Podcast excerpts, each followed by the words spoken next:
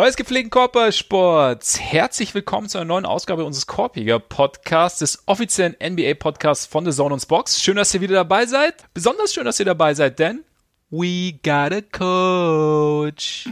Geil, wa? Deshalb sitzen wir auch wieder gegenüber der heute unbestritten unbesiegbare Billy Donovan.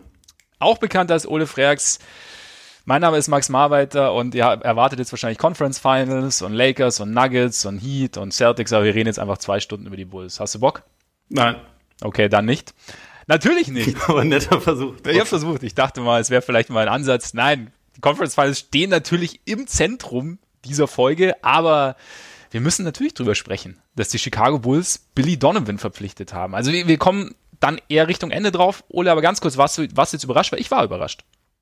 Ja, schon. Also, das ist so, so plötzlich dann die Entscheidung getroffen wurde, das, das hatte ich jetzt so nicht auf dem Schirm. Ähm, die Art und Weise, wie er in OKC ja von sich aus gesagt hat, es geht nicht weiter, deutet ja vielleicht so ein bisschen an, dass es diese Möglichkeit in seinem Hinterkopf oder vielleicht schon ersten Kontakt oder sowas gegeben hatte, aber ja, ich, ich hätte es jetzt nicht unbedingt erwartet.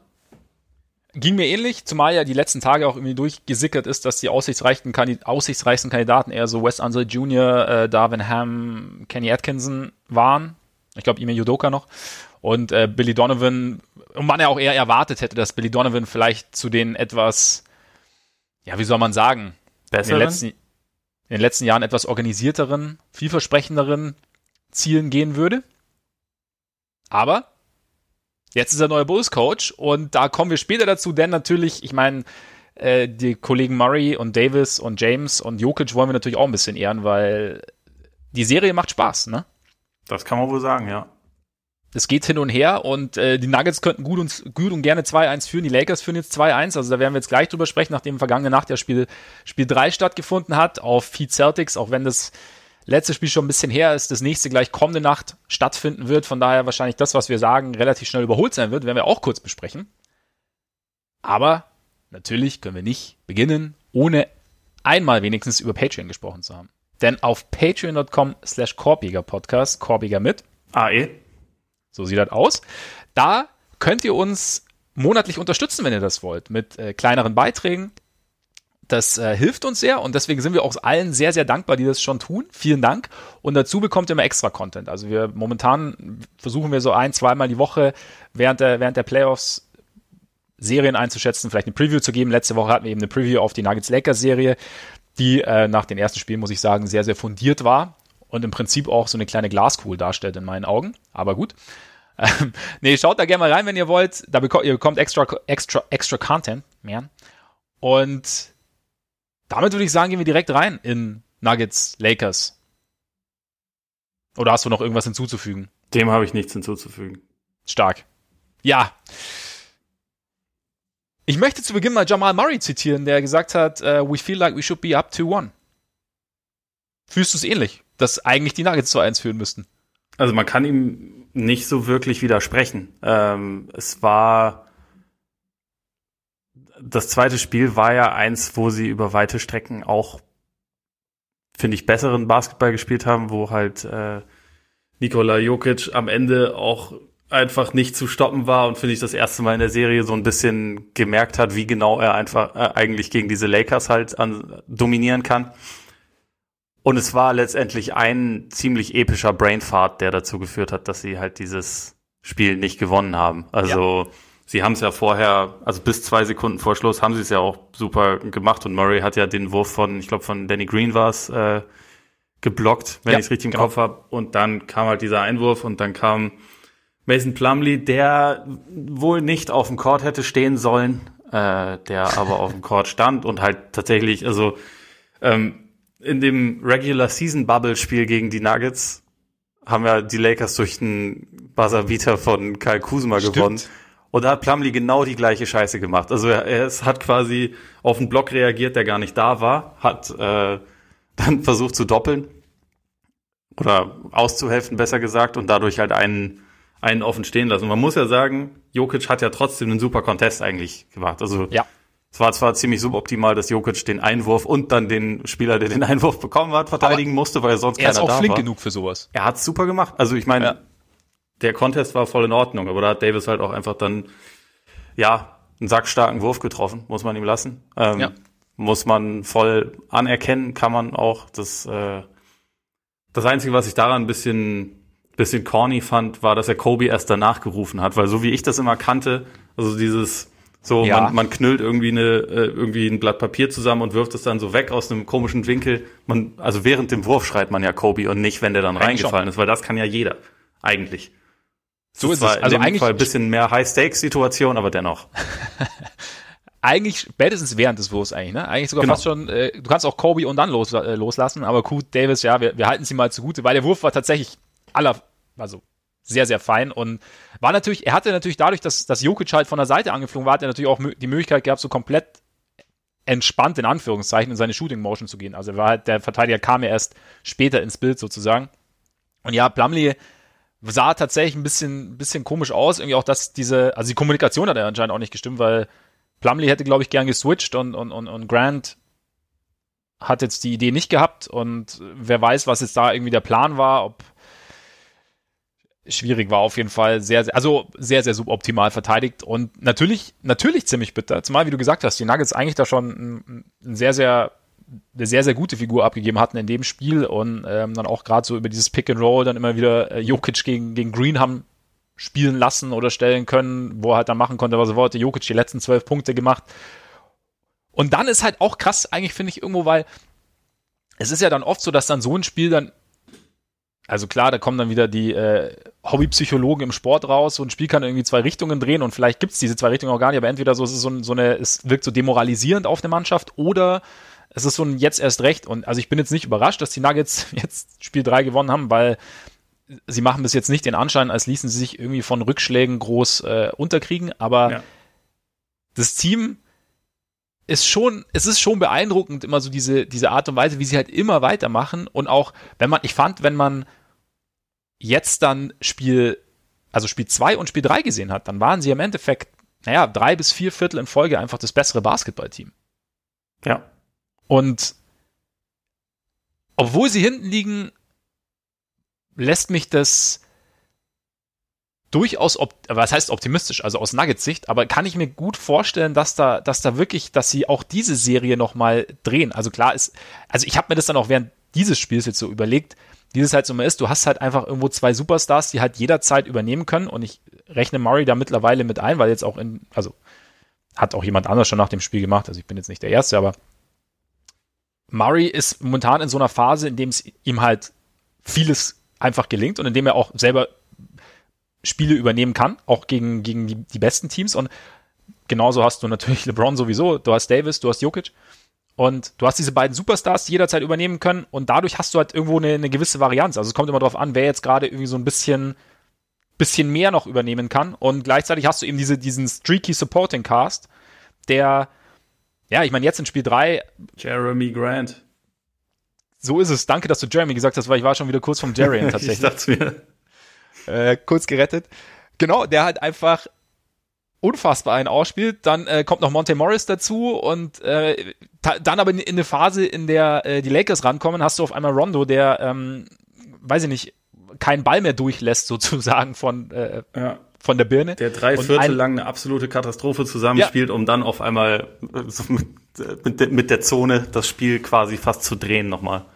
Genau, und dadurch ist es halt irgendwie, ist die Serie ja, halt, ich meine, gut, in Conference Finals sowieso schwer vorherzusehen, aber es gibt jetzt für mich keinen, also ich hätte vielleicht, man hätte vielleicht vor, obwohl ich ja am Freitag einfach nur aus äh, Sympathie und aus äh, Hoffnung, weil ich es einfach geil finde, wenn die Nuggets in die Finals gehen würden, auf die Nuggets gesetzt habe, aber eigentlich würde, hätte man den Lakers so auch mit, mit LeBron und Davis irgendwie so die, eher die Favoritenrolle zugeschrieben, aber irgendwo denke ich mir mittlerweile, es ist halt einfach Vorhersagen einfach schwierig, weil es halt einfach, weil die Varianz durch diese Konstellation halt einfach so groß ist irgendwo. Aber die Nuggets haben mich irgendwo durch durch die Art und Weise, wie sie es teilweise verteidigt bekommen, die Lakers, und aber auch offensiv so ihren, ihren Rhythmus finden, haben sie mich, wie gesagt, aus ihrer Sicht optimistischer gestimmt, dass sie, dass da wirklich viel möglich ist.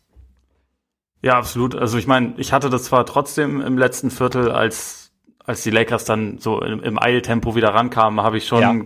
gedacht, okay, das kann jetzt auch schnell vorbei sein und dann ist die Serie sowieso durch, aber sie haben es abgeschüttelt und also wie du schon gesagt hast, sie haben über die letzten beiden Spiele eigentlich durchgängig wie das, wie das etwas bessere Team ausgesehen und dadurch hat man jetzt irgendwie wieder seine, also eine neue Dynamik bekommen. Ich, ich würde halt schon denken, dass gerade bei LeBron, also da, da wollte ich dich eh auch noch fragen, weil er hat ein 30 Punkte Triple-Double aufgelegt in diesem Spiel, aber meiner Meinung nach hat er kein gutes Spiel gemacht. Also er sah irgendwie nicht, also jetzt für LeBron-Verhältnisse nicht, nicht richtig gut aus, fand ich. Und ich, mhm. ich glaube halt, dass er eigentlich noch einen extra Gang hat. Und dann sehe ich die Lakers schon relativ klar im Vorteil. Also ich rechne damit, dass der in Spiel 4 ein überragendes Spiel machen wird und dass das dann eigentlich also ich meine, gut, dann sind die Lakers in der Situation, gegen die man, äh, in der man gegen Denver nicht sein möchte, weil dann, dann würden sie mit 3-1 führen.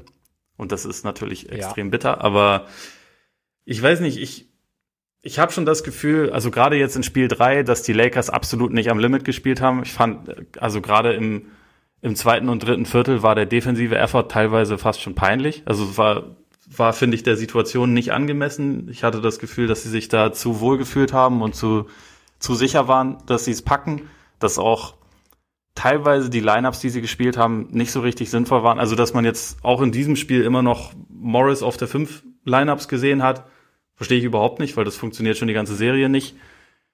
Dwight Howard hat ein bisschen seinen Hype bekommen, aber also, wenn man ganz ehrlich ist, wie viel mehr macht Dwight Howard außer hysterisch lachen und die ganze Zeit faulen und provozieren?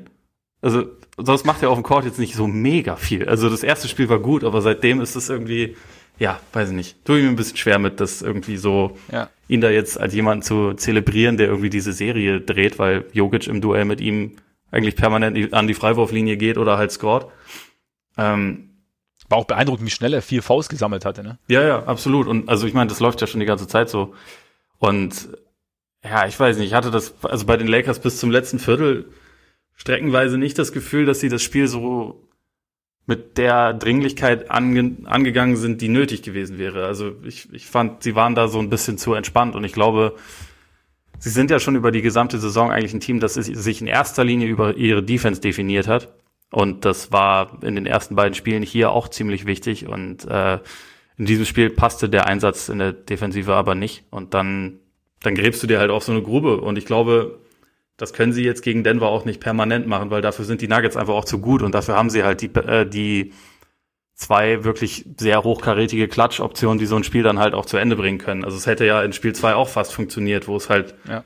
ich meine, Jokic in den letzten drei Minuten war episch, ne? Also das äh, fand ich echt, äh, nach dem Spiel habe ich echt so gedacht, so, ich habe selten drei bessere Minuten von einem Spieler gesehen, der dann trotzdem verliert. Das war, das war eigentlich ja Dirk Nowitzki in den 2011er Playoffs so ein bisschen, wie, wie, wie Jokic da aufgezockt hat. Und dann ist es, äh, hat es halt nicht geklappt, aber ich, ich gehe eigentlich davon aus, dass die Lakers das jetzt realisiert haben sollten, dass es halt mit so einem leicht halbarschigen Einsatz nicht, nicht reicht, weil die Nuggets dafür einfach zu gut sind. Du meinst wie die Clippers? Sozusagen. Also sozusagen. da ist dann halt auch ein bisschen die Frage, ich meine, das war ja bei den Clippers auch so, dass die immer in der Lage waren, sich irgendwie zwar eine äh, hohe Führung rauszuspielen, aber dann am Ende von Spielen einfach platt waren. Und ich, ich meine, in diesem Spiel war das ein bisschen so, beide Seiten wirkten ja im letzten Viertel ziemlich platt, aber die Nuggets sind das jüngere Team. Sie haben jetzt schon in diesen Playoffs oft genug bewiesen, dass sie dann im Zweifel noch ein bisschen Luft haben. Die Lakers sind nun mal durchschnittlich ein bisschen älter. Deswegen, ja, man, man muss halt das Spiel irgendwie von vornherein irgendwie, glaube ich, mit ein bisschen mehr Ernsthaftigkeit angehen. Ja, defensiv hat es vielleicht nicht so ganz gestimmt, aber es ist natürlich auch immer so, ist es dann wirklich der Einsatz, nehmen sie es wirklich nicht so ernst oder haben die Nuggets dann, also ist es, oder ist eine Mischung zum Beispiel, dass, dass, dass sie sich einfach auch gegen die, gegen die Nuggets Offense schwer tun, gerade wenn Murray jetzt relativ schnell seinen Rhythmus findet, auch seinen, seinen Passrhythmus findet, weil ich fand, sein, sein Playmaking war auch extrem stark jetzt in dem, ja, auf jeden Fall. in dem Spiel. Also sowohl jetzt nach einem Drive als auch nach einem Pick and Roll und auch der Pass auf Millsap kurz vor Ende war brutal. Der war exzellent. Das, das fand ich auch also, eh total krass, weil man da gemerkt hat, das sind einfach zwei Leute, die schon länger zusammenspielen. Das ja. ging ja zweimal hin und her und die hatten da sehr komplexe Laufwege. Und dass er den da dann noch gefunden hat, nachdem es vorher eigentlich schon zweimal quasi die Lücke zu war und die Zeit halt gerade so noch gepasst hat für den Pass, das, das, das war wirklich exzellent. Also ja. das fand ich fast noch beeindruckender als den, als die beiden Dreier, wobei die natürlich auch absolut geil waren. waren auch solide. Muss man so sagen, ja. Ja, sogar Mario hat so ein bisschen den Jokic gemacht jetzt in dem Spiel. Ja. Also, das war, war schon krass. Zu LeBron, was du, was du ja vorher gesagt hast mit dem extra Gang.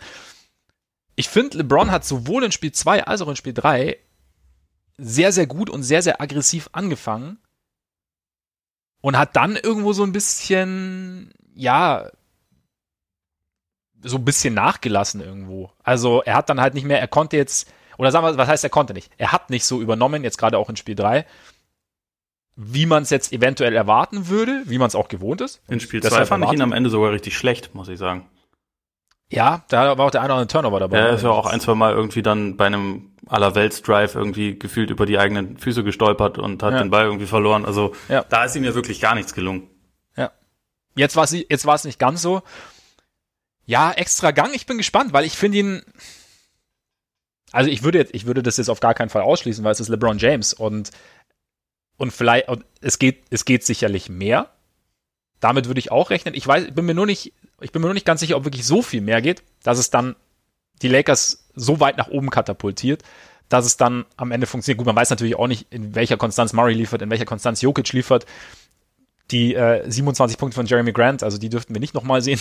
Ich Würde ich jetzt auch, mal ja. davon ausgehen. Aber ich, weil er hat, er hat Phasen in den Spielen, in denen es genau so läuft, wie man es jetzt, wie ich es mir jetzt eher denken würde. Und ich traue es ihm auf jeden Fall zu, das auch über ein komplettes Spiel durchzuziehen. Und dann haben wir im Endeffekt schon die Situation wahrscheinlich, oder zumindest zu einem großen Teil, aber ich bin gespannt, wie weit es ihm halt möglich ist. Also wir reden natürlich immer davon, ja, LeBron so und so alt und hat immer noch, ist halt immer noch wahnsinnig dominant und ja, aber oder man, man merkt nichts. Vielleicht merkt man es doch, weil er ist natürlich jetzt auch, wenn, wenn man ihn jetzt so körperlich mit der, mit zum Beispiel jetzt den Miami-Jahren vergleicht, also er ist schon noch mal mehr Brummer, also natürlich durchtrainierter Brummer. das ist schön ausgedrückt, ja. Brummer trifft es ganz gut. Und er ist natürlich dadurch relativ schwer zu stoppen, aber wer weiß, was es jetzt, aber das ist reine Spekulation natürlich, weil wer weiß, was es dann halt mit seinem Conditioning über die komplette Zeit dann halt macht und halt auch in so einer Bubble. Also wie gesagt, er, er tut sicherlich alles dafür, so fit wie möglich zu sein, aber keine Ahnung, ich, ich bin gespannt, wie weit es halt ist und wie, wie groß dieser Extragang bei ihm sein wird, wenn er ihn denn einlegt.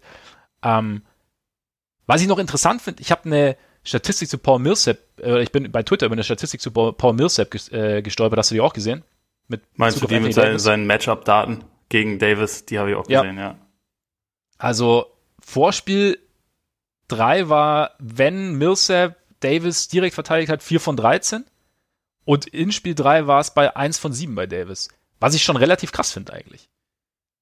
Klingt erstmal geil. Was ich dazu allerdings auch sagen muss, das ist halt irgendwie, diese Matchup-Daten sind sehr, sehr, äh, sagen wir mal, wässrig. Also man, mhm. einfach weil, also gerade jemand wie Davis halt auch inner, innerhalb einer Possession sehr viel unterwegs ist und halt viel den Ball in der Bewegung bekommt und dann irgendwas daraus macht und dann wird halt irgendwie mit diesem Tracking geguckt, wer, welcher Verteidiger war jetzt irgendwie ja. in der Nähe ja. oder am nächsten dran und das war schon auch häufig Millsap, also es ist jetzt nicht, nicht ähm, nicht komplett ohne Aussage und ich finde schon auch, dass er das im, im Vergleich mit den anderen meistens ganz gut macht defensiv. Aber ich würde nicht zu viel da, da rein interpretieren. Mhm. Was ich, also, ist, ist ganz lustig, weil ich habe mir, während, während ich das Spiel geguckt habe, so ein, zwei Notizen gemacht, weil ich ja auch wusste, dass wir drüber sprechen würden. Und äh, so ein bisschen wie früher, wenn man irgendwie Einzelkritiken oder sowas gemacht hat während einem Live-Ticker, habe ich so ähm, mir die mir die Namen der der wichtigen Spieler halt so aufgeschrieben und halt bei, bei Millsap war das erste, was ich daneben gemacht habe, so, so ein trauriger Smiley, weil ich halt irgendwie in dieser Serie immer das Gefühl habe, wenn er ähm, irgendwie versucht, am Korb abzuschließen, dass er meistens halt geblockt wird, teilweise ja. sogar vom Ring geblockt wird. Green. Dass er, ja, genau, und dass er halt einfach überhaupt nicht mehr springen kann und, und sich, also ich bin ja eigentlich seit Jahren wirklich ein, ein Millsap-Fan und teilweise ist es dann aber schon ein bisschen traurig mit anzugucken, aber er hat sich in der zweiten Halbzeit gesteigert und ich meine, das hat er ja auch in, in der Serie gegen die Clippers. Ja. Musste halt erstmal von, von deinem besten Freund, einem gewissen Sack, äh, provoziert werden, aber dann hat er halt ja auch nochmal zumindest zeitweise irgendwie so diesen, diesen alten Playoff-Gang gefunden, den er halt schon mal hatte und äh, hat damit ja auch entscheidend dazu beigetragen, dass sie die Serie noch drehen konnten. Und jetzt, ja, er hat es defensiv schon gut gemacht. Was die Nuggets grundsätzlich ganz gut gemacht haben in diesem Spiel, Rebounds also, dass die, ja. dass die drei großen Lakers-Spieler zusammen vier Rebounds holen, ist schon auch eher eher weird, muss man sagen. Sollte so eher nicht passieren.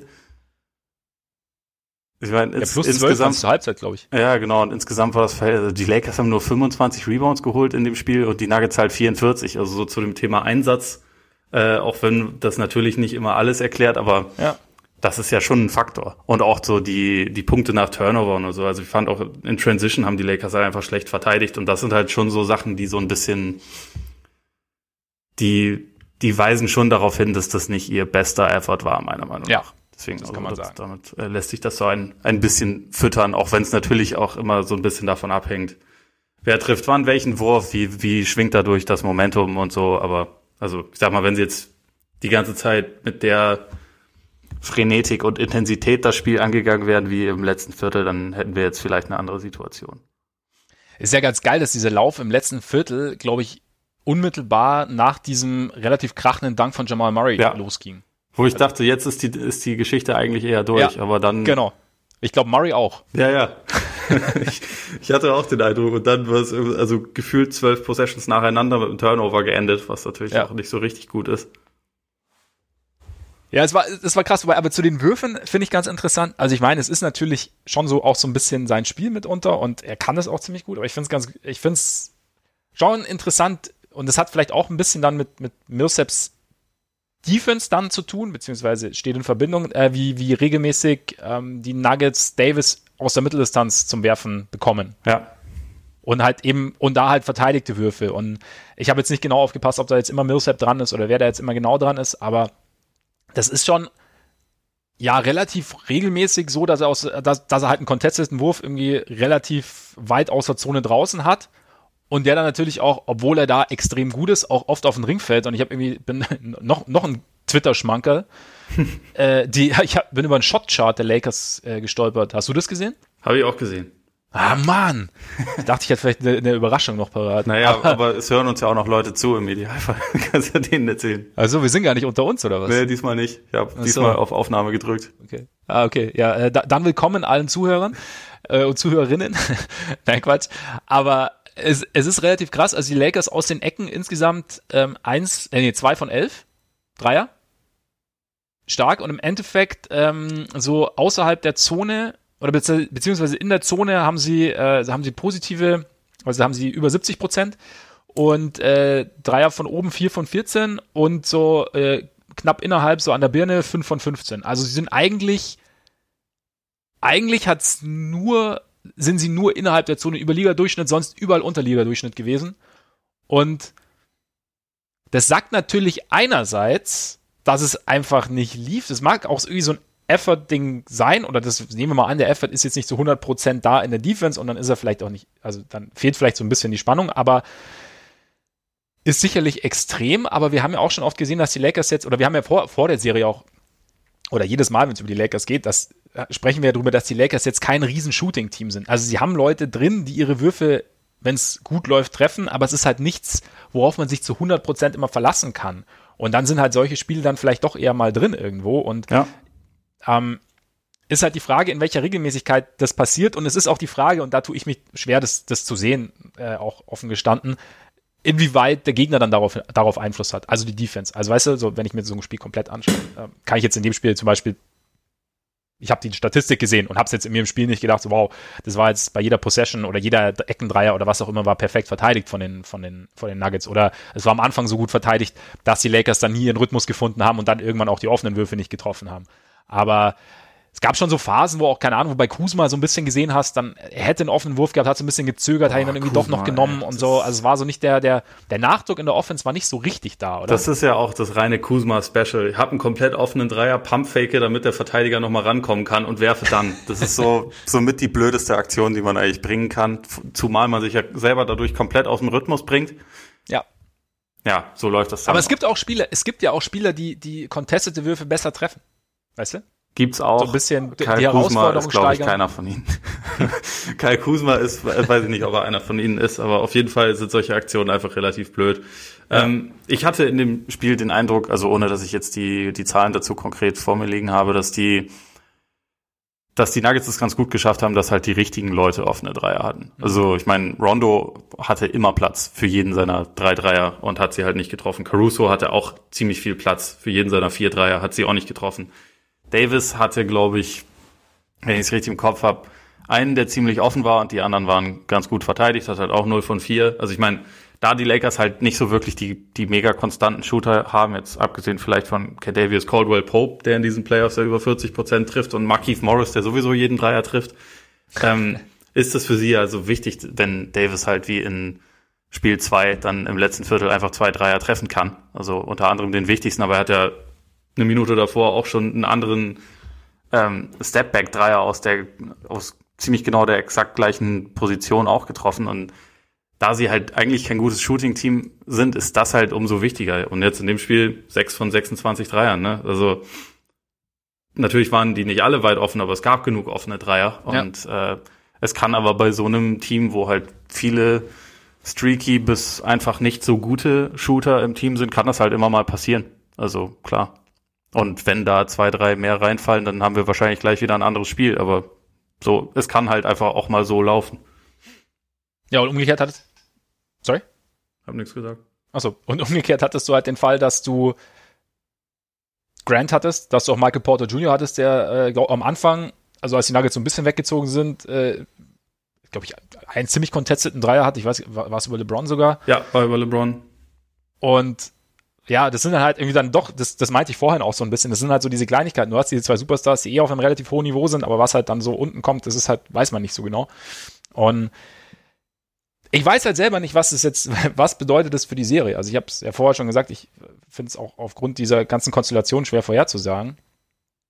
Aber was, was, was sind so Eindrücke, die du für dich gewonnen hast bis jetzt, wenn du so in die nächsten Spiele schaust? Also muss es gar nicht irgendwie was, was mit Karten legen oder Glaskugel zu tun haben, sondern einfach nur so. Also ich meine, relativ, relativ simpel ist eigentlich die Feststellung, beide Superstar-Duos können auf der Gegenseite nicht wirklich verteidigt werden. Also vor allem so in Sachen Two-Man-Game. So, dass mhm. das Murray Jokic Two-Man-Game funktioniert. Sie sind diesmal auch schon früher als in den anderen Spielen mit einer sehr heftigen Dosis da drauf gegangen. Also gleich im ersten Viertel hat man das echt viel gesehen. Das funktioniert. Die beiden sind einfach zu gut, um sie da wirklich rauszunehmen, auch wenn man es natürlich schwerer machen kann, als es jetzt vielleicht hier streckenweise der Fall war. Also ich glaube, die Lakers können das schon auch ein bisschen besser machen, als sie es jetzt gemacht haben. Unter anderem müssten sie zum Beispiel nicht zwingend JaVale McGee spielen lassen, der finde ich in diesem Matchup einfach nicht gut aussieht, sondern also sie ja. könnten da halt noch ein bisschen was verändern. Auf der Gegenseite LeBron und Davis, auf die hat Denver eigentlich auch keine richtig gute Antwort, auch wenn ähm, man Davis diesmal zumindest besser vom Korb weggehalten hat als als in den anderen beiden Spielen. Das war schon mal wichtig, aber auch die beiden können im Prinzip schon sehr viel Schaden anrichten. Und wie gesagt, ich rechne trotz 30, 11 und 10, was LeBron jetzt aufgelegt hat, bei 61 Prozent aus dem Feld. Einfach mit ja. einer Steigerung von ihm, weil ich finde, er sah teilweise einfach nicht so dominant aus. Und dass er in so einem mhm. Spiel, wo die Nuggets ja eigentlich körperlich nicht wirklich eine Antwort auf ihn haben, wenn er mit Dampf zum Korb geht, halt nur zwei Freiwürfe hat, das ist für mich schon ein Indikator, da, ja. da geht mehr. Vielleicht ist er müde, weil sie müssen jeden zweiten Tag spielen und äh, er ist halt doch alt, also keine Ahnung, aber ich, ich habe eigentlich so viel Vertrauen in LeBron, dass ich davon ausgehe, wie gesagt, dass da, dass da noch mal mehr kommen wird. Die Supporting Casts bleiben relativ shaky, meiner Meinung nach. Das war vorher so, das, also bei beiden Teams der Fall. Das ist halt immer so ein bisschen Tagesform abhängig ist. Ich sehe da die Nuggets schon ein bisschen im Vorteil, was den Supporting Cast angeht. Also, mhm. aber dann ist es halt auch noch ein bisschen die Frage, inwieweit die, die Coaches jetzt reagieren. Also bei Malone hat man finde ich, schon mal den relativ wichtigen Zug gesehen, dass Plumlee langsam verschwindet aus der Rotation. Also im ersten Spiel hat er 21 Minuten gespielt, im zweiten neun Minuten, jetzt waren es noch knapp fünf und ja, ehrlich gesagt, das ist auch okay. Also ich kann mir vorstellen, dass es diese, bei dieser bei dieser Tendenz eher bleiben wird. Es war jetzt ja auch mal ein Spiel, in dem weder also Murray hat seine 44 Minuten wieder gespielt, aber Jokic halt 37, der ist ja auch mehr gewohnt. Also ja. Da geht sogar noch mehr und ich glaube halt, dass die Rotation da immer noch ein bisschen kürzer wird. Da sehe ich jetzt eigentlich eher wieder bisschen die Lakers am Zug. Also wie gesagt, McGee vielleicht rausnehmen oder noch mehr die Minuten reduzieren, Morris nicht mehr auf der 5 spielen lassen, sondern wenn dann, wenn dann auf der 4, wo man halt seinen aktuell ja wirklich sehr guten Wurf nutzen kann und halt defensiv weniger opfert. Ähm, ja, aber ich finde es auch relativ schwer vorauszusehen, wie es jetzt weitergeht. Ich kann mir vor, also nach wie vor vorstellen, dass die Lakers das relativ schnell klar machen. Ähm, okay. Also ich glaube, dass halt, weiß, ist jetzt auch keine kein Hexenwerk, aber ich, ich äh, kann mir vorstellen, dass Spiel 4 halt da den, den Ton angibt. Also wenn die das gewinnen, ich kann mir bei einem LeBron-Team tatsächlich in der Konstellation nicht vorstellen, dass dieses, dass der Nuggets-Klassiker von einem Comeback nach 3-1 halt ein drittes Mal in Folge klappt. Aber ich glaube, Wenn je länger die Serie krass. wird, also je mehr Denver es schafft, noch mehr für, für Ärger zu sorgen, ähm, desto mehr wächst ihre Chance, weil ich halt irgendwie, in, obwohl sie schon viel, viel mehr spielen mussten als die Lakers, glaube ich halt, dass die, die diese etwas jüngeren Beine schon äh, einen ein positiverer Faktor ja. sind, als das in einer normalen Playoff-Konstellation wäre, wo man halt irgendwie mal ein bisschen mehr Pause zwischen den Spielen hätte und ja, die, die Sachen ein bisschen anders wären. Aber wenn es immer jedes, jeden zweiten Tag gespielt wird, dann kann das halt, glaube ich, schon doch noch ein bisschen mehr ein Faktor sein. Vielleicht ging es bei den Nuggets aber auch gar nicht um 3-1, sondern einfach darum, zwei Spiele komplett zurückzulegen. Also, das weißt du? kann natürlich sehr, sehr gut sein. Dass es jetzt halt einfach mit 4-2 durchgeht für Denver. Das kann, kann natürlich auch sein. Ist das dein Tipp? Keine Ahnung. Das, nee, ich glaube, ich hatte 4-3 getippt. Ich glaube, du hast sogar 4-2 getippt, um ehrlich zu sein. Hatte ich 4-2 getippt? Ja, ah, ja, stimmt, doch. Du ich wolltest hab, doch, es doch, nicht hab, jinxen, hast du gesagt. Ja, genau, genau. Dann war es doch, dann war es doch 4-2. Ja, vielleicht, ja. 0-2 hinten, jetzt halt 4-2. Wer weiß. Und ich meine, was man auch nicht vergessen darf, weil du ja vorher schon gesagt hast, so was, was, was die Coaches noch machen. Ich meine, ihre, ihre Dosis Doja haben die Nuggets ja auch noch theoretisch. Ne? Ja, der, der auch in Spiel 2, wenn er Freiwürfe getroffen hätte, wäre er so ein bisschen ja. ein genialer Schachzug von Malone gewesen. So Die war 1 von 5 oder was es war? Ja, genau, 1 von 5. Ja. Das war halt schon bitter, aber sonst hat er ja eigentlich wirklich gute Energie reingebracht. Ja, also LeBron teilweise gut verteidigt, fand ich. Äh, zum Korb gezogen, Alley-Oops aufgelegt, Offensivfouls angenommen, also hat auf jeden Fall sich in seinen Minuten bemerkbar gemacht. Und jetzt hat er, ich, hat, hat er gar nicht gespielt, gespielt nee. Ja. Aber da, wie gesagt, das ist halt dann auch, wenn du als Co ist gar, gar kein so blöder Schachzug. Sondern so, jetzt denken sie, sie kennen PJ, dann spielt PJ nicht. Ja. Und irgendwann kommt PJ halt dann wieder für ein paar Minuten. Nachdem er jetzt zwei Tage Freiwurftraining gemacht hat, hoffentlich. Das, das äh, wollen wir hoffen. Übrigens noch mal ganz kurz, was, also einfach nur, um noch mal zu untermauern, dass Dwight Howard echt corny ist. Ähm, Dwight Howard yells, Batman's coming for you, Joker, at Nikola Jokic from bench during Game 3. Report bei CBS Sports. Okay. Ah, ich weiß, ja. Das, das, macht mich einfach ja? wütend. Das ist, äh, ja. ja. Ich dachte, er wäre Superman. Ja, ich glaube, er denkt, also irgendwie alles, was, was gerade passt. Dwight Howard macht mich wütend beim, ja. beim Zuschauen und grundsätzlich. Ich weiß auch nicht. Ja, ist ein bisschen anstrengend. Das stimmt. Wir könnten, ich meine, um uns da jetzt nicht weiter reinsteigern zu müssen, können wir jetzt auf, auf ganz angenehme Aussichten kommen. Ja, unbedingt. Billy. Billy. Billy the Bull. Ja, bist happy das, mit der Wahl. Ähm, ja. ich, gut, ich bin grundsätzlich einfach happy, dass es einen neuen Coach gibt. Mal abgesehen davon. Nein, ich find's, ich glaube, ich find's gut. Ich hatte, ich hatte anderes, ich hatte ehrlich gesagt anderes im Sinn. Tatsächlich. Also ich hätte wirklich gern so ein, oder was heißt, ich hätte gern. Ich habe mir immer so, in meiner Optimalvorstellung hätte man halt auch irgendwie einen, ja, so ein kleines Experiment gewagt oder halt einen, einen Assistant Coach genommen, der irgendwie eine eigene Idee hat, der sich halt, der schon von einem guten Coach gelernt hat, beziehungsweise der so ein bisschen, Gut, ich meine, Nick Nurse ist jetzt halt irgendwie so der Optimalfall, aber einfach der so, der halt so ein bisschen einen anderen Ansatz verfolgt, den man jetzt vielleicht ein bisschen, bisschen weniger kennt. So, aber oder auch Kenny Atkinson zum Beispiel war ja, also in dem Moment, in dem er in New Jersey, äh, in New Jersey, schön. Ja, bei, bei den Sumpfdrachen. Der, der Marber, der hängt in den 90ern fest. Aber nee, äh, der, als er in Brooklyn gegangen ist, war ja so ein bisschen mein Favorit. Aber ich muss sagen, also es hat schon, also Billy Donovan hat auf jeden Fall was, weil es war wahrscheinlich auch gerade nach der Saison, war es wahrscheinlich der größte Name auf dem Markt. Und ich finde es grundsätzlich interessant, dass äh, die Bulls es geschafft haben, dass er zu ihnen kommt. Also einfach mal, weil, weil wenn wir jetzt so die, die, die letzten Jahre zurückdenken, waren sie jetzt für ja, also weder für Spieler noch für Coaches jetzt irgendwie der Ort, an den man sich hingewünscht hat. Und sie hatten echt Probleme, irgendwie ja, namhafte Leute an Land zu ziehen und waren auch so ein bisschen, was man hört, so ein bisschen, was heißt immer Laughingstock. Also keiner, keiner hat sie so richtig ernst genommen. Und jetzt haben sie halt den, jetzt haben sie einen respektierten Coach bekommen. Und so, es, es scheint so, und, und da, das zeigt ja irgendwo auch, dass dieser, dieser Neustart, den sie ja, den auch die Rhinestones ja angekündigt hatten, mit Kani Sowas, mit Mark Eversley, dass der tatsächlich durchgezogen wird. Und dass das ja auch so durchgezogen wird, dass man ihn verkaufen kann. Jemandem wie Billy Donovan, der sicherlich auch hätte, gut, spekuliere ich jetzt, aber ich meine, es gab ja noch andere Openings und der sicherlich da auch durchaus Interessenten auf sich gezogen hat. Und von daher ist es, ja, irgendwo scheint sich das, ist es für mich ein Anhaltspunkt zumindest, dass sich das Image so ein bisschen dreht, was dann auf lange Sicht gut ist. Und ähm, was, die Bull, was den Bulls, glaube ich, auch auf lange Sicht auch mehr Möglichkeiten gibt. Also ich meine, ich habe auch gesehen, Bradley Beal hat sich via Twitter gefreut. Also da, ähm, ne? Läuft. Das habe ich gar nicht Bra gesehen. Wieso Brad, hat, Brad, was hat der denn damit zu tun? Ich weiß, er fand einfach, er hat nur den Bulls dazu, also er findet es gut, dass Billy Donovan zu den Bulls gegangen ist. Oha. Was, was natürlich äh, alle Bulls-Fans, inklusive mir, ähm, die Gewissheit gibt, dass er demnächst für die Bulls spielen wird. Okay. Und Joakim Noah übrigens natürlich auch, der früher bei, bei, bei ja. Florida unter Billy Donovan gespielt hat. Noah natürlich auch sehr nächste Saison in, in Chicago wieder vereint. Vielleicht ja, Corey Brewer kann man wahrscheinlich auch bekommen. ja, genau, genau. Ja, wird stark. Nee, aber äh, Joachim so. Ich habe gerade vergessen, wer der, wer der, vierte NBA-Spieler war, der da in diesem Team mit dabei war. Ähm, Bei den Gators.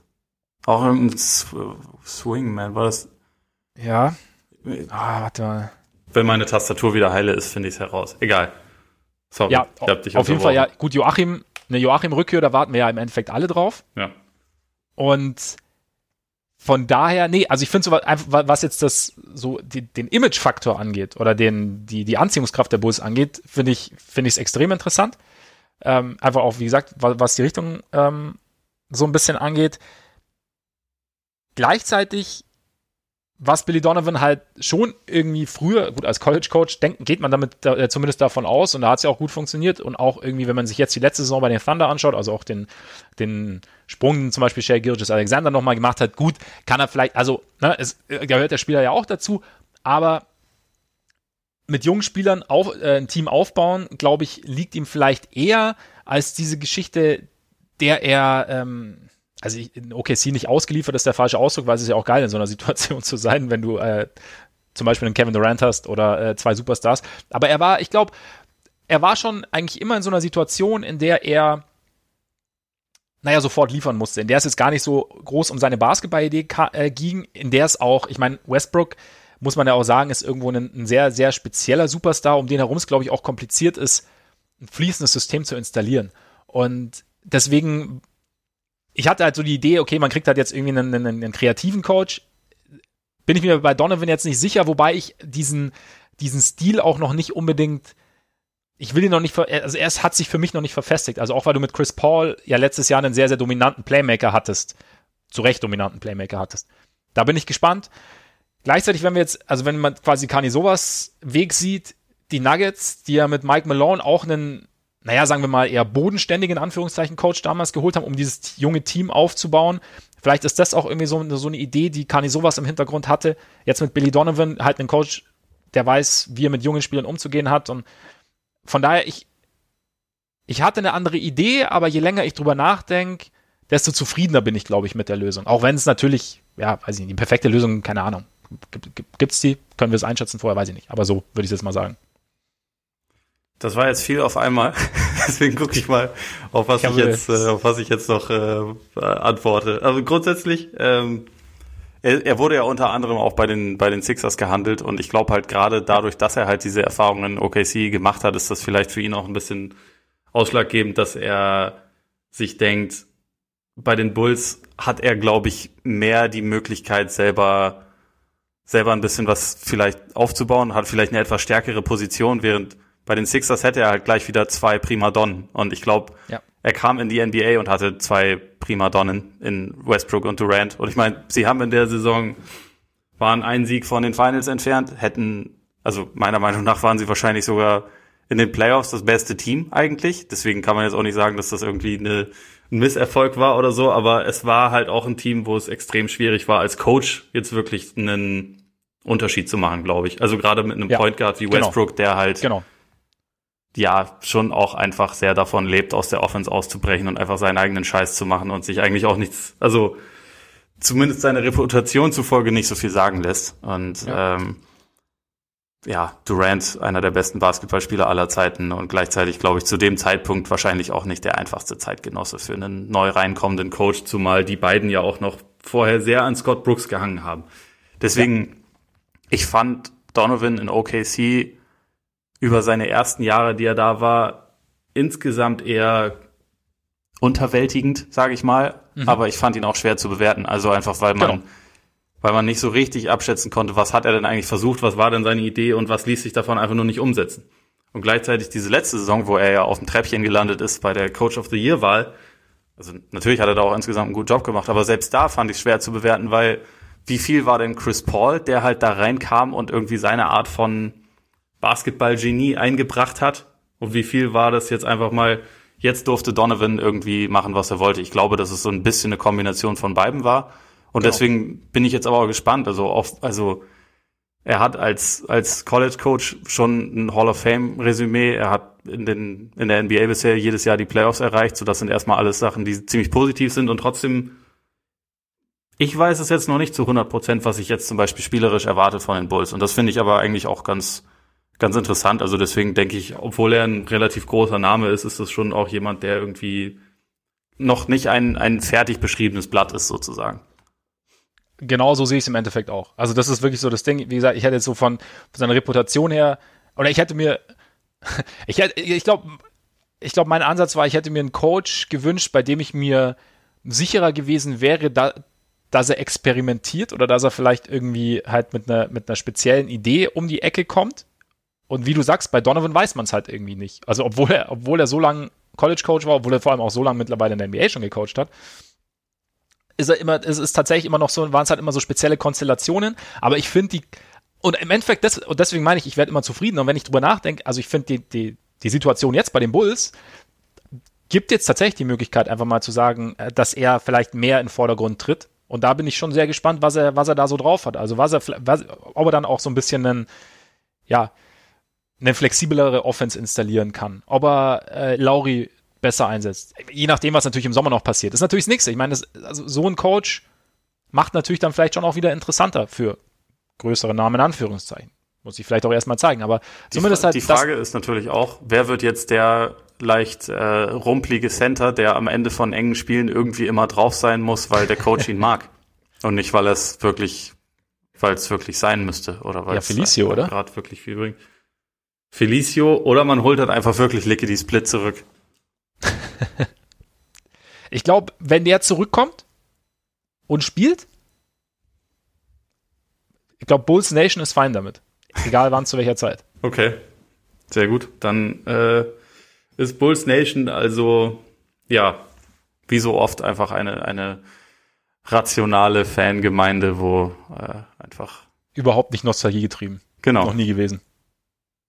Deshalb. Nee, aber ich find's, ich find's interessant und wie gesagt, dieser, der Aspekt zu sagen, man holt jetzt so einen Coach, auch, also, klingt blöd, aber auch der finanzielle Aspekt zu sagen. Ich meine, Billy Donovan war jetzt sicherlich nicht die günstigste Variante in Anführungszeichen. Das glaube ich es auch so nicht, ja.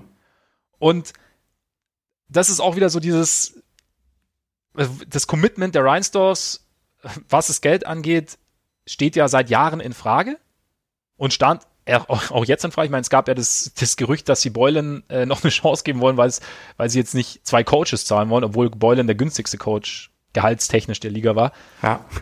Ähm, jetzt dann die Donovan-Verpflichtung zeigt dann doch irgendwie, dass man oder gibt ne, kann ein Indiz dafür sein, dass sie, dass sie bereit sind, jetzt doch nochmal irgendwie zu versuchen, die ganze Sache zu pushen und in eine andere Richtung zu treiben. Und das stimmt mich schon ähm, positiv. Und ich glaube, wie gesagt, ich finde es interessant, so einen Coach jetzt zu haben, der jetzt nicht auf den ersten Blick nicht für den innovativsten Basketball steht, bei dem man aber nicht genau weiß, was dann am Ende kommt. Und der vielleicht aber für so ein junges Team, das, das ja auch irgendwo so ein bisschen, jetzt zum Beispiel Nurse in Toronto kam ja zu einem sehr, sehr smarten Team, das seine Ideen auch umsetzen kann. wir wissen ja nicht, ob ein Team wie die Bulls, das jetzt zwei Jahre Beulen hinter sich hat oder anderthalb. Und davor wie viele Jahre Heuberg? Drei oder Äh, ich- zwei oder was war das? Warte mal, Heuberg kam 15, oder? Ich glaube, Heuberg kam Das ist schon so lange her. Boah, Ja. dann war der aber auch echt ganz schön lange da am, am, Ja. am Steuer. Also dann haben die Bulls jetzt halt auch das erste Mal seit irgendwie über fünf Jahren einen seriösen Coach. Das ist halt schon auch ganz gut. das ist ein guter Anfang. Ja. Nein, aber das heißt, vielleicht, vielleicht ist es gut, so also einen, einen, einen Coach zu bekommen, der weiß, wie mit jungen Spielern umzugehen hat, einfach aus seiner College-Erfahrung heraus, der vielleicht aber jetzt nicht, nicht das Rad neu erfinden will, sondern da irgendwo so, eine, so einen Zwischenweg und halt auch gut vermitteln kann. Das ist ja auch ein Punkt. Was man, was man so immer gar nicht unbedingt sieht, wenn, wenn man das fertige Produkt auf dem, also Produkt in Anführungszeichen natürlich, das fertige Spiel, das fertige System auf dem Feld sieht. Und von daher, ja, Also wir gehen jetzt mal nicht davon aus, dass die Bulls äh, eine Offseason-Trade für, für Russell Westbrook einfäd einfädeln, oder? Was, es macht mich sehr, sehr traurig, aber ich gehe nicht davon aus. Ich meine, Donovan hat ihn zum MVP gecoacht. Das ist natürlich Eben. auch wichtig, aber sollte, sollte von, von Westbrook aus noch eine gewisse Dankbarkeit vorhanden sein. Und natürlich auch ein ein Band zwischen den beiden. ja, ich, ich glaube auch, das, das Band ist stark. Ja. Aber ja gut, ich meine, wie gesagt, Bradley Beal kommt ja demnächst und dann schauen wir mal, wer dann noch so, wenn er noch so einen Schlepptau hat. Dann. Ja, Janis wird Free Agent, habe ich gehört, aber Okay, jetzt, jetzt, jetzt ist auch wieder gut. Lass Ja. mal wieder über Basketball reden. ja, nicht Heat über Celtics. die Buletten. Ja. Heat Celtics, auch da 2-0 die Heat gewesen und ähm, Spiel 1 noch per äh, Game Winner Block, Spiel 2 sah es dann ein bisschen deutlicher aus und dann kam Gordon Hayward zurück. Und jetzt wurde gefühlt seit einem Monat nicht mehr gespielt. Also dadurch, Genau. dass man jetzt diesen, diesen, dieses, diesen krassen Rhythmus irgendwie von jede zweite Nacht sieht man die Serie dann wieder gewohnt ist, ist das, also Es fühlt sich an, als wäre das eine halbe Ewigkeit her. Ich muss auch, ich hatte es gar nicht auf dem Schirm. Ich muss gestehen, ich bin äh, gestern Morgen aufgewacht, dachte mir, geil, wie ist das Spiel ausgegangen? Und dann so, äh, No Game Schedule. Ich so, hä? Was? Ja. Kann nicht sein. Hier Spinnt die App, oder? protestieren die schon wieder. Nee, ähm, ich war, ich war tatsächlich überrascht, aber es ist natürlich auch gar nicht so blöd, oder? Also gerade mit Blick auf Hayward, auf den wir ja sicherlich im Verlauf, also der ja, was wir ja vor der Serie schon angesprochen haben, und äh, der jetzt zurückgekommen ist, der, bei dem vor allem natürlich die Frage des, der Fitness, halt, also was halt die, die Ausdauer angeht, äh, gestellt wird. Für den ist es natürlich nicht so blöd, jetzt sich einmal eingespielt zu haben und jetzt eine kurze Pause bekommen zu haben, oder? allgemein für die Celtics. Also ich meine, bei, bei Hayward ganz besonders, weil äh, er war jetzt die ganze Zeit raus, knapp fünf Wochen, kommt dann rein, spielt direkt 31 Minuten, weil sein Team ihn irgendwie auch braucht und er das auch gut macht, was ja also ein sehr gutes Zeichen ist, was aber, glaube ich, auch ein bisschen mehr war, als er und Stevens dachten, wie viel er spielen würde. Und er hat ja auch danach gesagt, dass er ganz schön platt war. Deswegen tut diese Pause gut, zumal es war ja tatsächlich das dritte Spiel in Folge, wo die Celtics am Ende eingebrochen sind. Und diesmal hat es noch gereicht, weil die Heat nicht genug Zeit hatten, das Spiel noch wirklich bis zum Ende zu drehen. Aber es war ja, es, es ging ja wieder in diese Richtung. Und ich glaube, das hat zu einem relativ großen Anteil auch damit zu tun, dass die Celtics sind halt platt. Also die merken ihre dünne Rotation. Das ist zwar auch ein sehr junges Team, aber deren vier wichtigste Spieler, also wo Hayward jetzt halt nicht dabei war, weil er halt im, im, im Lauf der Playoffs bisher kaum zur Verfügung stand, stehen alle schon irgendwie bei irgendwas zwischen 540 und 510 Minuten oder so in den Playoffs.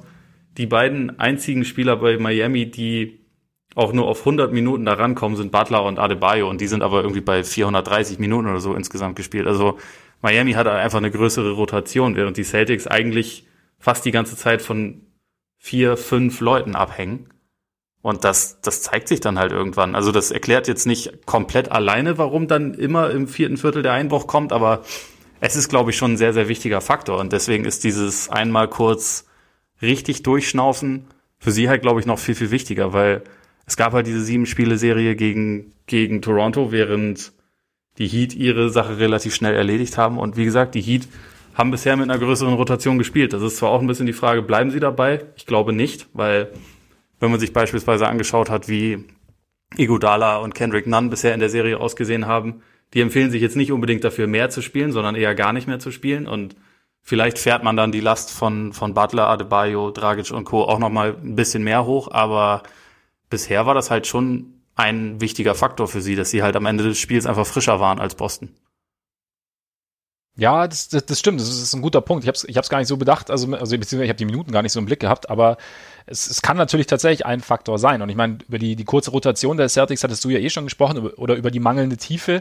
Und da, hatten wir, und da ist natürlich jetzt Hayward, wie gesagt, ist, also er muss ja, er muss ja nicht dieser Gordon Hayward Star sein, sondern einfach dieser Gordon Hayward verlässliche Rotationsspieler, der dir, ja. was man ja auch in dem Spiel fand ich, oder in, in, dem Spiel, in Spiel 3, das ja vor gefühlt acht Wochen war, ähm, der da, dir einfach gezeigt hat, oder phasenweise habe ich zumindest den Eindruck gehabt, dass ich gesehen hätte, dass dieses, dieses zusätzliche Playmaking und Ballhandling, das er liefert, einfach der Offense schon gerade phasenweise gut tut. Gerade auch in der Phase, vielleicht, wenn die Heat wieder so ein bisschen bisschen ins Laufen kommen, dass du nochmal jemanden hast, dem, dem, du einfach mal den Ball geben kannst und der irgendwas damit anfangen kann, der dann auch mal irgendwie diese eine Durchstecke auf Daniel Theiss zum Beispiel.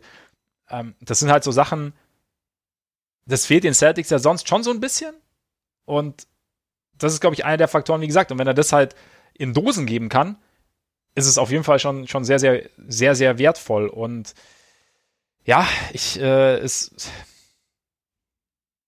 die Heat wirken auf mich trotzdem erstaunlich gefestigt. Also Tyler Hero zum Beispiel auch.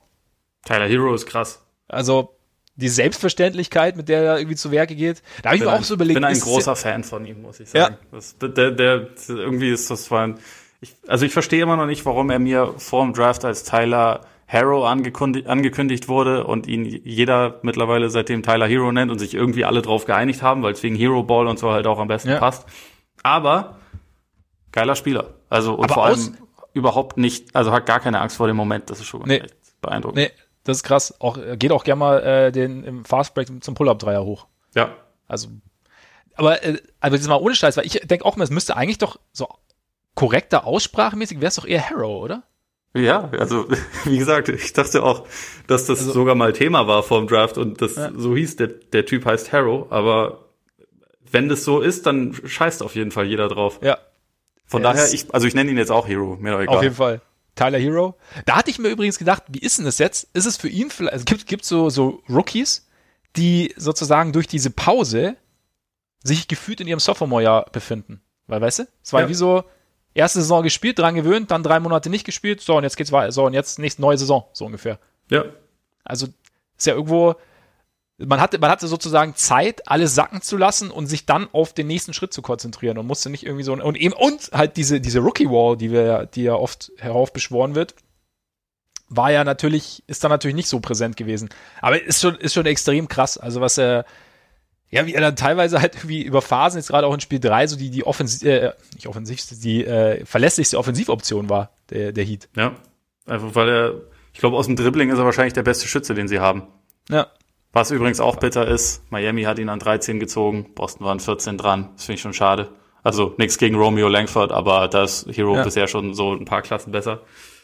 Ähm, bitter. Aber ja, also dieses, der, der passt halt damit irgendwie auch voll rein mit diesem, mit diesem leichten Irrational Confidence Faktor, den er irgendwie ausstrahlt, mhm. den, den strahlen die Heat ja sowieso auch als Team so ein bisschen aus. Ähm, von daher ich, ich finde auch, dass sie bisher einen gefestigten, also den gefestigteren Eindruck auch machen und gleichzeitig frage ich mich halt, wenn man jetzt so quasi rausrechnet, wie es bisher steht und einfach nur schaut, wer ist das bessere Team, wer prägt jetzt die Serie, finde ich das ganz schwer zu sagen. Also einerseits kann ich mir schon vorstellen, dass, dass die Heat irgendwie auch ihre eigene Intensität vielleicht auch mal ausnahmsweise in der ersten Halbzeit jetzt zeigen, was sie bisher halt irgendwie einfach überhaupt nicht getan haben, um mal zu versuchen, halt nicht in so einen Rückstand zu geraten. Das hatte Jimmy Butler ja auch gesagt. Irgendwann wird's halt ein bisschen, bisschen anstrengend, wenn man in jedem Spiel halt sich wieder so rausgraben muss. Also müssen wir mal anfangen, irgendwie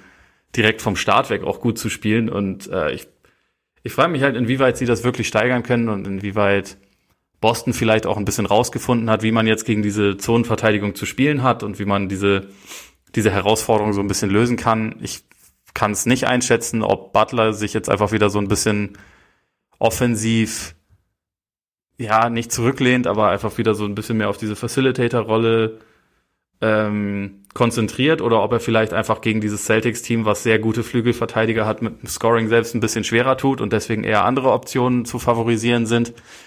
Deswegen, also auch da, ich, eigentlich ist wie, wie vor der Serie, ich rechne mit einer langen Serie, aber ich kann im Moment überhaupt nicht einschätzen, weil ähm, beispielsweise diese Zone, das war ja so ein bisschen die Geschichte nach, nach Spiel 3, dass halt gesagt wurde, oh, jetzt haben sie Hayward, jetzt haben sie noch einen Playmaker, noch jemanden, der auch irgendwie penetrieren und, und Pull-Up-Würfe treffen kann und so. Das ist halt diese eine zusätzliche Option, die sie noch gebraucht haben. Damit können sie jetzt die, die Zone besser bespielen.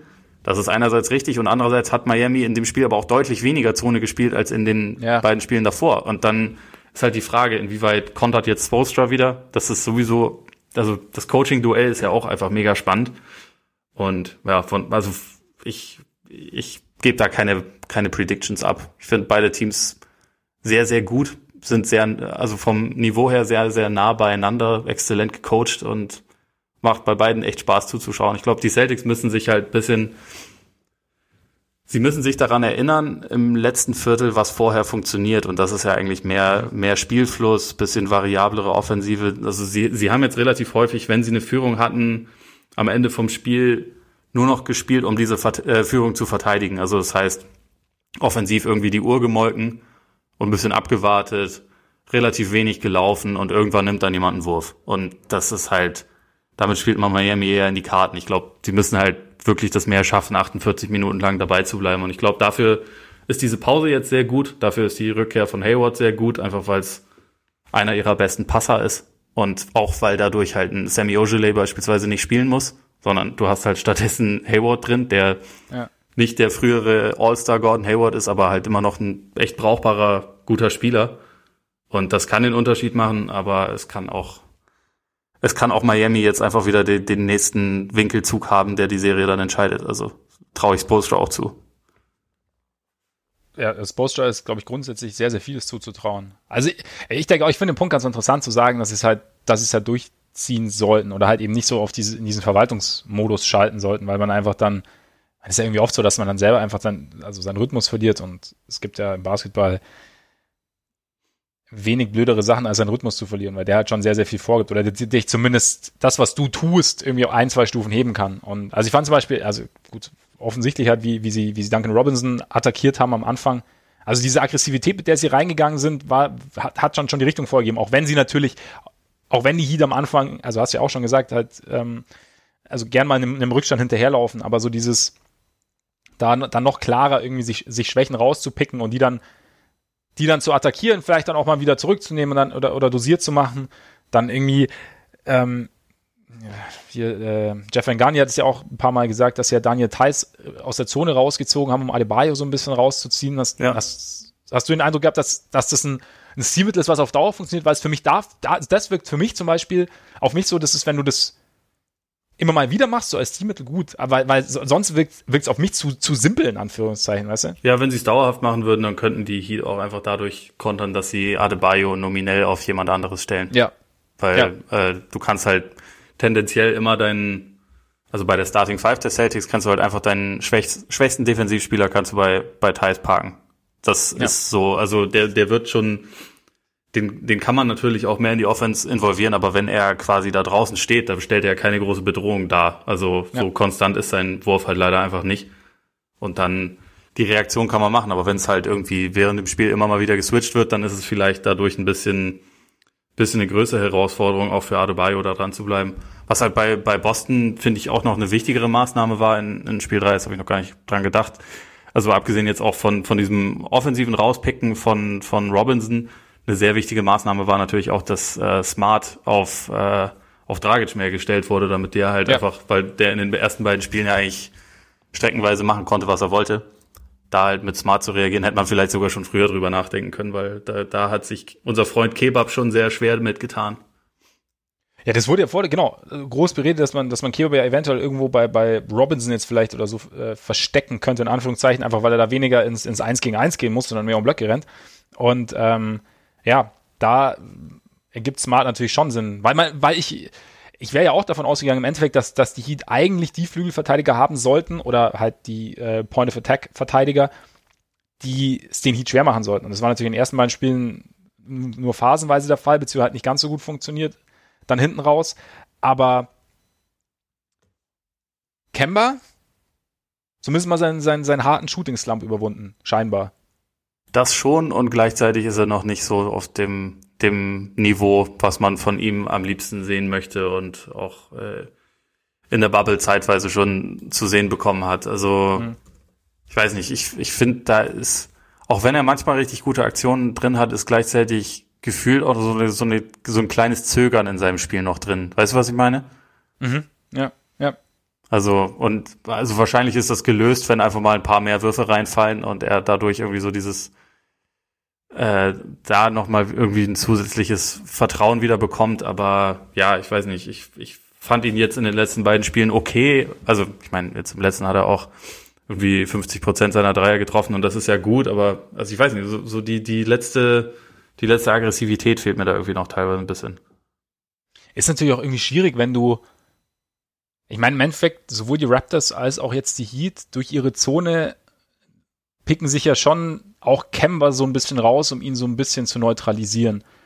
Und ja, dadurch, die, die Celtics haben dann halt Tatum natürlich, der, der übernehmen kann, der das ja auch phasenweise sehr gut tut. Also gerade auch durch sein, durch sein Passing jetzt in, in Spiel 3 auch extrem gut gelungen, ist ihm das extrem gut gelungen, fand ich. Aber für Kemba ist es natürlich dann, wenn du eh schon nicht ganz deinen Rhythmus hast und dann bist du noch so, dann, dann, dann bist du noch mit, einer, mit einem Szenario konfrontiert, das ja, auch obwohl es jetzt in den Playoffs so gern genommen wird, doch irgendwo eher Ausnahmeerscheinung eigentlich ist. Das erschwert es ja dann nochmal. Und dann ist, und das lässt sich vielleicht auch so ein bisschen zögern, weil dann die Selbstverständlichkeit so ein bisschen flöten geht. Gerade wenn du dann in der Situation bist, dass du zum ersten Mal in deiner Karriere wirklich die Chance hast, in den Playoffs was zu reißen und dann halt ja. irgendwie dann auch vielleicht habe ich auch irgendwo gehört, halt so sehr willst, dass das dann auch vom Kopf her so ein bisschen so eine, zu so einem leichten Krampf irgendwo führt. Und das sind dann so ein paar Faktoren, wo man sich vielleicht so ein bisschen rausspielen muss. Aber da er jetzt zumindest mal, dass sein Wurf wieder halbwegs fällt, ist ja schon mal so ein, so ein erster Schritt zumindest oder kann ein erster Schritt sein. Ja, auf jeden Fall. Also je mehr die, die Celtics es da grundsätzlich schaffen, halt Würfe zu treffen, desto, also auch ähm, von draußen oder von mir aus auch mal aus der Mitteldistanz, desto schwieriger wird es ja für Miami auch diesen Druck mit der Zone aufrechtzuerhalten. Also sie müssen ja. ja dann im Prinzip darauf reagieren. Ich glaube, bei Kemba kommt vielleicht auch noch hinzu, dass er halt gegen, gegen Toronto ja wirklich mehrere Spiele in dieser, in dieser garstigen Box and One verbracht hat und ich glaube, dass, äh, das bringt einen schon auch aus dem Rhythmus, weil das ist ja auch nochmal wirklich was, was man halt wirklich ganz selten zu sehen bekommt und was ja. man, glaube ich, auch als Spieler dann einfach ein bisschen weird findet. Also ich meine, das hat ja letztes Jahr auch gegen Curry zeitweise ganz gut funktioniert, dass ja. er da dann sich hat von frustrieren lassen. Und ja, ich glaube, dass das dauert dann vielleicht auch einen Moment, um das so ein bisschen abzuschütteln. Aber es ist schon mal ein gutes Zeichen, dass das Kemba das jetzt über die letzten beiden Spiele wieder einigermaßen hinbekommen hat. Und ja, also vielleicht, vielleicht ist jetzt auch dieser, dieser Knoten dann für ihn so ein bisschen geplatzt. Apropos, Knoten geplatzt ja. war natürlich ja auch noch bei den Celtics dadurch wichtig, dass sie sich angeschrien und mit Dingen beworfen haben nach Spiel 2. aber, aber, ist, aber ist das Team noch implodiert? Ja. Habe ich irgendwo gelesen. Das, das fand ich krass, von, dass ja. man von, von außerhalb der Kabine irgendwie, nur weil man da ein bisschen Krach hört, daraus, also so definitiv ja. schreibt, jupp, implodiert, alles im Arsch. Das ja. weiß man ja nicht. Also, ich meine, hätte ja, also vielleicht ist es implodiert, aber anscheinend ja auch nicht. Naja, also, das ist irgendwie ein bisschen voreilig, sowas dann direkt zu, direkt zu behaupten, finde ich. Fand ich auch, zumal es ja aus einer Situation heraus passiert ist, in der es ja durchaus verständlich ist, in so einer Konstellation von einem, also keine Ahnung, du hast da ein Basketballteam, das, das quasi auf der Jagd nach dem ultimativen Erfolg ist und es ist jetzt zweimal halt scheiße gelaufen, dass man da mal lauter untereinander wird. Also das wird ja, das sagt er, also ich meine, da musst du ja nicht mal Profi sein, um zu wissen, dass es halt in so einer Kabine, wenn es halt bisschen blöd laft, dass man dann sich auch mal ein bisschen ankackt. Ja. Und dass es aber nicht gleich bedeutet, dass äh, man sich jetzt nur noch äh, mit Schwertern und, äh, und, und Schildern begegnet ab sofort. Hast, also, du, hast du gehört, was Draymond dazu gesagt hat? Nee. Die guten Teams schreien sich mehr an. Also, das, ja. das, das äh, ich meine, das kann er natürlich gut sagen, der sich schon mehrfach fast mit seinem Trainer geprügelt hat und so, ja. aber äh, an sich hat er, glaube ich, schon einen Punkt. Also wenn du einen ein gesundes Teamklima hast, was jetzt die Celtics letztes Jahr nicht hatten, aber was sie, glaube ich, dieses Jahr schon hatten, dann, dann muss man sich ja auch mal anmaulen können, wenn es die Situation erfordert, um dann sich danach aber zu vertragen und zu sagen, gut, jetzt lass es uns besser machen. Und ich glaube eher, dass das passiert ist, als dass die implodiert sind. Also sowieso. Das, das, Wer auch sie sind, ja, sie sind ja nicht die Clippers. Stimmt. Bei denen es ja anscheinend Augenrollen gab, als Paul George gesagt hat, bleibt alle hier. Ich fand das so geil, dass, äh, dass das in dem Artikel auch so formuliert war, dass einige der anderen Spieler das Gefühl hatten, sie sind auf dem Level von, von George und dass das irgendwie nicht okay ist, dass er so verhätschelt wird. Also, dass sie das bei, bei Leonard verstehen, weil Leonard halt auf seinem eigenen Planeten ist, aber bei George ja. nicht. Ich war mir so sicher, dass einfach Shams mit Marcus Morris geredet hat, weil das klang einfach zu 100% nach Marcus Morris. Ja, das, ja, das stimmt. Oder das Montresor, stimmt. aber ich glaube eher Marcus, äh, Marcus Morris. Wird jetzt, ja, könnte, könnte sein, könnte sein. Ja, aber es ist auch es ist echt schwierig. Also so eine, also ich meine, keine Ahnung, bei aller Kritik an Paul George und an seiner, an den Problemen, die er hatte in den Playoffs, also er ist tendenziell von dem, was, was er zu leisten imstande ist, fähiger als jeder andere Clipper außer Kawhi.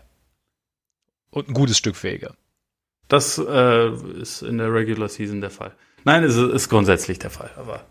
Da hat übrigens, das wollte ich noch, das wollte ich noch sagen, äh, fand ich, Zach Lowe hat das nochmal ganz, ganz nett zusammengefasst, als er sagt, wie, wie, wie ähm, paradox eigentlich Paul Georges Karriere verlaufen ist, weil er in seiner Anfangszeit in Indiana gegen Miami und LeBron da wirklich sich halt mit LeBron fast auf einem Level gemessen hat. Also er ist, sie sind ja wirklich, fast. wie heißt es immer, sie gingen so toe to toe, to toe sozusagen. Ja. Heißt nicht. Also wo er dann. Das fand ich zwar, wirklich, also das habe ich auch gehört und fand es ein bisschen übertrieben, weil also so eng habe ich dieses individuelle Matchup jetzt nicht. Also ich weiß, dass die Teams sehr nah beieinander waren, aber ähm, ich, ich ging da jetzt nicht raus und dachte, George ist fast so gut wie LeBron, aber ich dachte schon, er ist ein exzellenter Spieler. Das auf ja, jeden eben, Fall. genau. Und er hat geliefert in den Playoffs. Genau. Also das, also ich glaube, es ging jetzt eher darum, vielleicht war es ein bisschen, war es ein bisschen überhöht dargestellt, dann irgendwie um den, um den Punkt vielleicht auch noch ein bisschen, bisschen klarer herauszustellen. Aber trotzdem, ja, ist natürlich jetzt die letzten Jahre, war es jetzt, war es jetzt eher mau. Aber wie gesagt. Das ist, glaube ich, eine Frage der Erwartungen auch, ne? Also, damals hast du halt nicht damit gerechnet, dass da jetzt so ein, 23-Jähriger oder wie alt er damals war, Small mhm. Forward sich irgendwie mit, mit LeBron so äh, in Anführungszeichen auf Augenhöhe quasi duelliert, während mittlerweile ist halt George, ich glaube 30 ist er und ja. ähm, ist halt schon wirklich seit seit mittlerweile ziemlich vielen Jahren ja auch einfach ein bekannter Name, hat ist jetzt irgendwie auf seinem zweiten Maximalvertrag, ist halt irgendwie so ein designierter Superstar in der Liga und wenn so jemand dann also der an, an, einem gewissen Punkt kannst du halt eigentlich fast nur positiv überraschen und jetzt ist er an einem Punkt, wo, wo man halt fast nur noch äh, negativ enttäuschen kann. Also da kommt mir gerade. Ja, da kommt dir. Also ich meine, du hast ja vorhin angesprochen, dass Westbrook unter ähm, Billy Donovan MVP geworden ist. Ähm, George ist ja unter Billy Donovan fast MVP geworden. Ja, neue Situation, ich weiß nicht, so ein bisschen mehr, also die, die ähm, Clippers gern ein bisschen mehr, gut, Playmaking vielleicht nicht, aber ein bisschen mehr Creation aus dem Backcourt. Boah, jetzt bist du aber desperate, ey. Ist ja, ich, ich, ich, ich, versuch's mir gerade zusammenzustöpseln. Bisschen mehr Länge vielleicht auch auf den großen Portionen, Positionen, so weiß ich nicht, so ein, so ein Paket aus Cristiano Felicio und ein Quatsch, äh, Wendell Carter zum Beispiel und Zach Levine Du bist, du bist ja verzweifelt. Also jetzt für Pandemie, Paule, wenn er auf seinem niedrigsten hey. Wert aller Zeiten wahrscheinlich gerade angekommen ist, da willst du für, für, für ihn traden. Ja. Und weißt du, und weißt du auch warum? Ja. Weil, ihn, weil du damit Vertrauen signalisierst. und wenn er jetzt was braucht, ist es Vertrauen. Ich glaube auch. Das, das, damit, damit, hätte ich wirklich nicht gerechnet. Das, ja. ich, ich, bin, ich bin sprachlos. ja. Way off P oder was? Way, Way of P. Ja. Genau. Nice. Arturas, Arturas wird schon, wird schon alles richtig machen. Na gut. Ja. das ist auch mein Schlusswort. also ganz kurz, ähm, deine, äh, deine Tipps für die beiden 2-1-Serien, wie, wie geht's weiter? Äh, ich bleibe dabei 4-2 Nuggets, einfach weil ich werde jetzt meinen Tipp nicht ändern. Okay. Ähm, was jetzt natürlich schon hart ist, wenn ich einfach davon ausgehe, dass die Nuggets vier Spiele in Folge gewinnen, aber ja, wobei. Ja, ich sag, der 4-3 Nuggets. Ah, okay. 4-3. Na, immerhin. 4-3. Sonst, ja. man darf, man darf ja auch gern so ein bisschen sich nach, nach gewissen Eindrücken so ein bisschen, bisschen korrigieren. Ich glaube, ich kann, also jetzt mal ohne Scheiß, ich kann mir aber vorstellen, dass die Nuggets die Serie gewinnen. Auch wenn natürlich LeBron und so und äh, Davis und da, dass vieles passen muss, aber ich kann es mir vorstellen. Also trotz Rückstand. Bei der anderen finde ich es echt schwierig. Also, wenn, wenn der Hayward-Effekt Bestand hat, beziehungsweise wenn, wenn Hayward einen Einfluss hat, könnte ich mir schon, glaub, rechne ich durchaus mit den Celtics, aber irgendwo, irgendwo habe ich auch gefallen an Heat geworfen. Nee, ich weiß, ich kann es bei der Serie irgendwie nicht sagen. Ich habe da kein, habe da auch kein Gefühl irgendwie. Also boah, ich, ich tendiere gefühlt ein bisschen zu Miami, einfach weil ich vorher gesagt habe, weil sie ein bisschen gefestigter wirken auf mich. Und wenn jetzt, nehmen wir mal an, diese Smart gegen Dragic-Geschichte, also Dragic hat ja jetzt in Spiel 3 schon Schwierigkeiten, was das Scoring anging. Auch Jalen Brown zum Beispiel ist ja auch so, auch so ein, bisschen, ein bisschen ausgebrochen. Ähm, wenn es jetzt dauerhaft funktioniert, dann hätte Miami natürlich schon ein Problem, weil ihnen dann natürlich schon eine, eine, ein großer Teil der Dynamik ihrer Offense abgeht, ne? Ist schon richtig. Oh, find, Hau einfach einen raus, das ist, am Ende äh, wird es eh anders kommen. Deswegen. Ich sage äh, Boston in sieben. Boston in sieben, okay. Ja, dann, äh, dann sind wir da ja mal genau anders, andersrum unterwegs, weil ich bleib bei Lakers in sechs und ich äh, glaube, im Osten tendiere ich doch mittlerweile eher zu Miami. Deswegen, okay. ich glaube, es wird die beiden, ähm, die beiden quasi Angeber-Franchises werden sich im, äh, in den Finals, glaube ich, treffen. Glamour, Baby, Glamour. Ja, genau. Glamour ist ja. besser als Angeber. Ja. Weil, also, das ist gar nicht so negativ gemeint, wie es sich anhört, aber. doch, doch, ist schon okay. also, äh, Glamour trifft es in der Hinsicht besser. Auch wenn ja. beide Teams, und das finde ich sehr sympathisch, äh, diese Saison finde ich nicht über irgendwie Glamour oder so kommen. Also bei ja. den Lakers ist es natürlich die Star Power, aber es ist vor allem auch irgendwie eine defensive Identität, die sie bisher ja. so weit gebracht hat. Und bei den Heat ist es Hashtag Heat Culture und so. Also ist ja auch eigentlich durchaus durchaus sympathisch, deswegen. Aber mal gucken. Am Ende kommt es eh anders, wie schon gesagt. Ja, auf jeden Fall. Es wird wahrscheinlich, ja, wollen nicht unbedingt, vielleicht gibt es eine Mischung aus beidem, was wir jetzt gesagt haben. Aber äh, es, es macht auf jeden Fall Spaß und äh, es ist noch einiges zu erwarten, glaube ich, von den beiden Serien. Von daher, Freunde, vielen Dank fürs Zuhören. Schön, dass ihr dabei wart. Wie immer am Ende, schließt Abos ab. Apple Podcasts, Spotify, dieser nicht zu vergessen. Abonniert uns da, hinterlasst uns auch gerne Rezensionen auf Apple Podcasts.